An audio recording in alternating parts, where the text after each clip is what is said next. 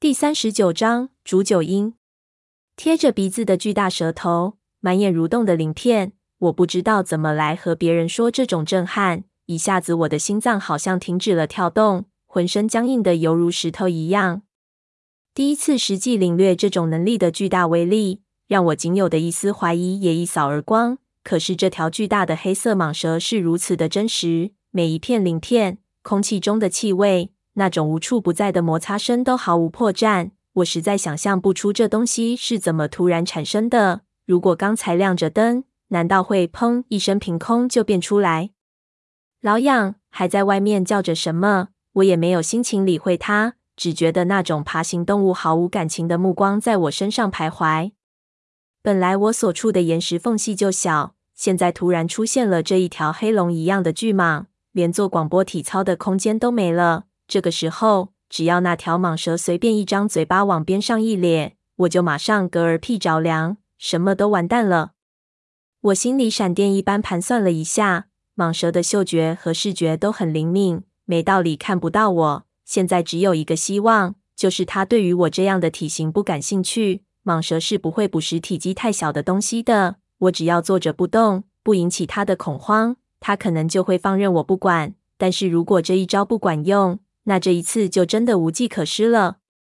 我咽了口唾沫，尽量不让自己发抖。巨大的舌头在我耳边舔过，留下极其难闻的唾液。但是幸运的是，他只是抬起头注视了我一下，马上转头去看在石头后面的老痒的手电光源。老痒躲在挡住洞口的巨石后面，看到蟒蛇没攻击我，反而转头向他探了过来，马上意识到不对劲，封住通道口的巨石。相对于巨蟒，只有它的脑袋一样大，根本挡不住它。我听到老痒骂了一声，忙缩回石头后面，咔嚓一声关了手电。四周一下子黑了下来，巨蟒两只黄色的眼睛在黑暗中发出荧光。我仍旧大气也不敢出，隐约看见巨蟒轻轻顶了两下，见石头没动静，突然缩起了脖子，做了一个攻击的姿态。我脑子里出现了电视里蟒蛇捕食的动作。马上知道接下来会发生什么事情。刹那间，蟒蛇缩起的脖子犹如子弹一样撞了出去。就听一声闷响，整个山洞一震，堵门的巨石像风筝一样给撞飞。我听到“老痒”一声惨叫，接着就是石头互相撞击的声音，接连不断地传了过来。虽然知道外面不是真正的老痒，但是这一声惨叫还是让我条件反射地心里一慌。巨蟒发现了石头后面的空洞。但是他的脑袋太大了，怎么也钻不出去。他的身体在缠绕中不停地弓起来，我左躲右闪，不给他卷进去，不然给他两边的蛇鳞一夹，肯定骨头尽断。几次尝试不行，蟒蛇开始烦躁起来，甩着脑袋开始撞向那洞口边上的石壁。蟒蛇的身体盘起来，看上去已经非常吓人，如金龙一样舞动起来，更是壮观的离谱。几下子，那洞口就给它撞裂了一个口子。巨蟒用力一转，脑袋便钻了出去，鳞片摩擦着石壁，把整块石头都挤出了裂缝。巨蟒将前面挡路的石头尽数向外推去。我跟着蟒蛇出去，看到老痒躺在碎石头堆里，几乎全部身体给压在石头后面，气息微弱。看到我，咳嗽了几声，似乎想说什么，可是嘴巴一开。血就从嘴角流了下来。我检查了一下他的伤势，试着搬动了一下石头，可是，一眼看下去，下半身已经全部压烂了，实在连看都不能看。我叹了口气，问他道：“你，你还有什么话说？”他看了我一眼，咬了咬牙，从岩石缝里扯出他从王老板那里弄来的背包，甩给我。我接过包，心里也不知道是什么感觉。他咳嗽了几口。吐出很多血，然后也不再说话，闭上了眼睛。我顿了顿，想问问他当天到底是怎么一个经过。突然，轰的一阵巨响，整个山洞狂震，我几乎连坐也坐不稳，撞到岩壁上，顶上又是悠长的一连串石头开裂的声音。我吓得够呛，心说难不成外面那条巨眼蛇又开始撞了？忙猫着腰向洞外爬去。老痒这时候突然嘶哑的叫了一声“老吴”，我愣了一下，不知道他还想说什么。回头一看，只见他对我张了张嘴巴，突然他所在的那块地方坍塌了下去，上面的石头瀑布一样翻落下来。一闪之间，他就像陷入泥沼一样，消失在碎石堆里。我心中一悸，竟然有一种撕心的感觉，但是此时也没有时间调整情绪。几个翻滚避开落石，冲到洞外，正赶上一团黑影又撞了过来。我赶紧往边上一翻，黑影子撞到山体上，整块山壁都给撞得震动起来，石块纷飞，山体裂出了一条裂缝，一直从我站的位置延伸下去。我看到撞得如此厉害，不由得奇怪：这蛇难道不要命了？转头一看，原来不是这样。只见刚才爬出去的那条黑蛇巨蟒，已经和从青铜树中爬出的细鳞巨蛇缠绕在了一起，斗得难解难分。那细鳞巨蛇体型比蟒蛇大出不少，但是打斗起来却丝毫占不得一丝上风。加上两条都是黑色，一时间也看不出谁是谁。只见两团黑色的旋风在青铜树上不停地缠绕，尾巴乱扫，将四周的石笋石乳拍得像炮弹一样乱飞。我从没见过如此惊心动魄的场面，只看得呆了。突然，一条尾巴直扫在我的脚边上，我站的整块石头给扫成了石粉。情急之下，忙往四周一抓，却没料到边上的石头全部都已经给撞得松动了，一下子没抓牢，整个人向下面的深渊栽了下去。几分钟内几次经历大生大死，一下子我也反应不过来，大叫一声，忽然听到了隆隆的水声，接着浑身一凉，耳边一静，整个人竟然摔进了水里。他娘的，哪来的水？我一直刺进水里六七米才停了下来，入水的姿势根本无法调整，就听见脖子咯嗒了一声，不知道是不是断了，浑身用不上力气，人直往水里沉去。正在无计可施的时候，一个人影从背后游了过来，将我拖住，把我往上带去。我回头一看，原来是一直躲在下面岩洞里的梁师爷，大概也是给不断上涨的水逼了出来。看到有人掉下来，过来拉了我一把，冲出水面一看，只见我们刚才爬上来的深渊，不知道何时变成了一个水潭，水里有水流涌动，不知道由哪个地方涌进来。水位还在迅速的上升。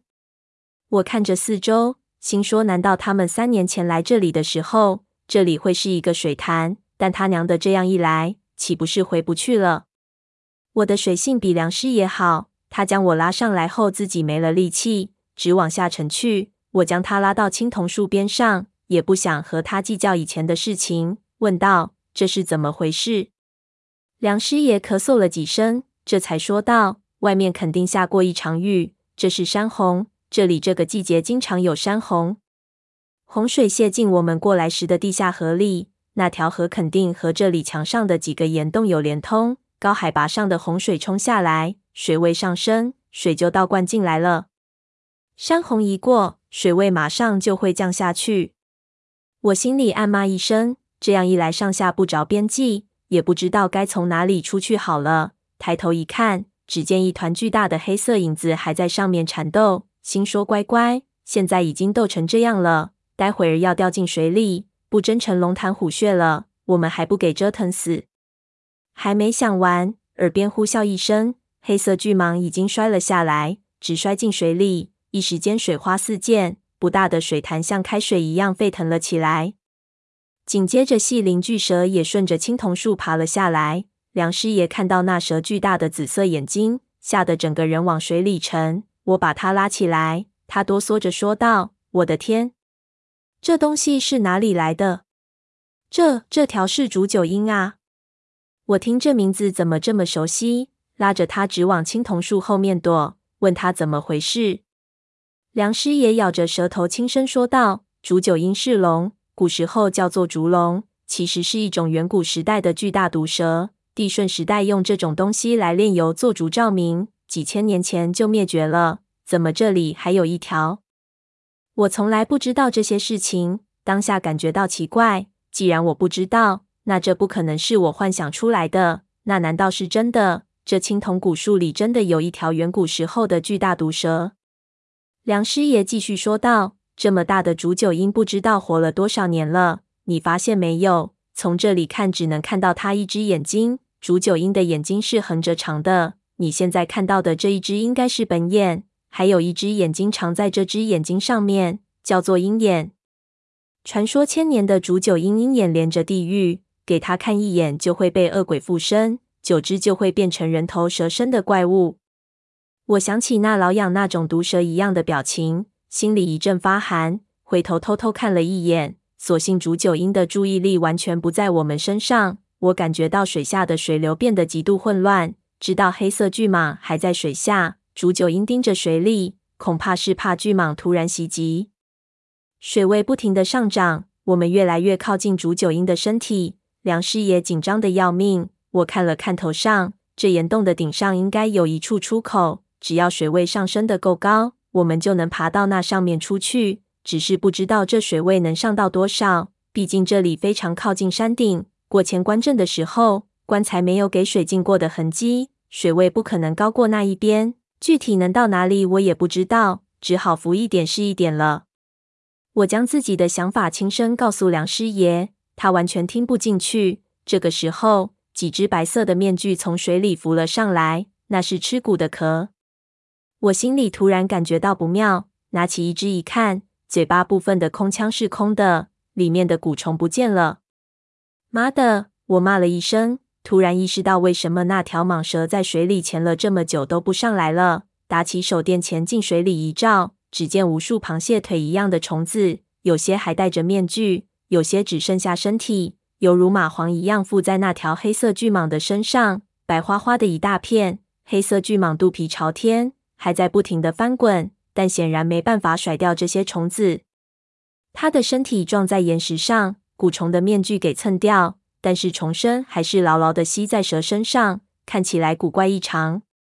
一些蛊虫无法抢到位置，在蛇身的四周游荡，行动非常的敏捷。不妙的是，一看到我手里的手电，所有的蛊虫突然都顿了一下，然后迅速从蟒蛇身上弹开。我还没反应过来，眼前一花，所有的虫子犹如海里的巨型鱼群一样向我直围过来。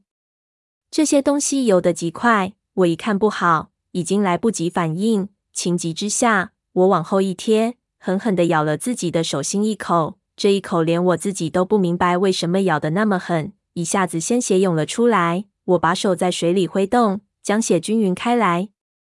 蛊虫忌讳我的血，一下子冲到我面前，又游了开去，不敢靠近。成群的白色虫子在我面前形成一道虫墙，我甚至还隐约觉得这些虫子排列的起伏有点像人的脸。梁师爷吓得要命，二话不说就往青铜树上爬去。我知道在水里待着也不是办法，就探头出水，回头一看，竹九鹰已经发现了我们，巨大的舌头对着我们的方向，那只紫色的眼睛已经闭上，取而代之的是一只血红色的眼睛，不知道什么时候张了开来，怨毒的注视着我们。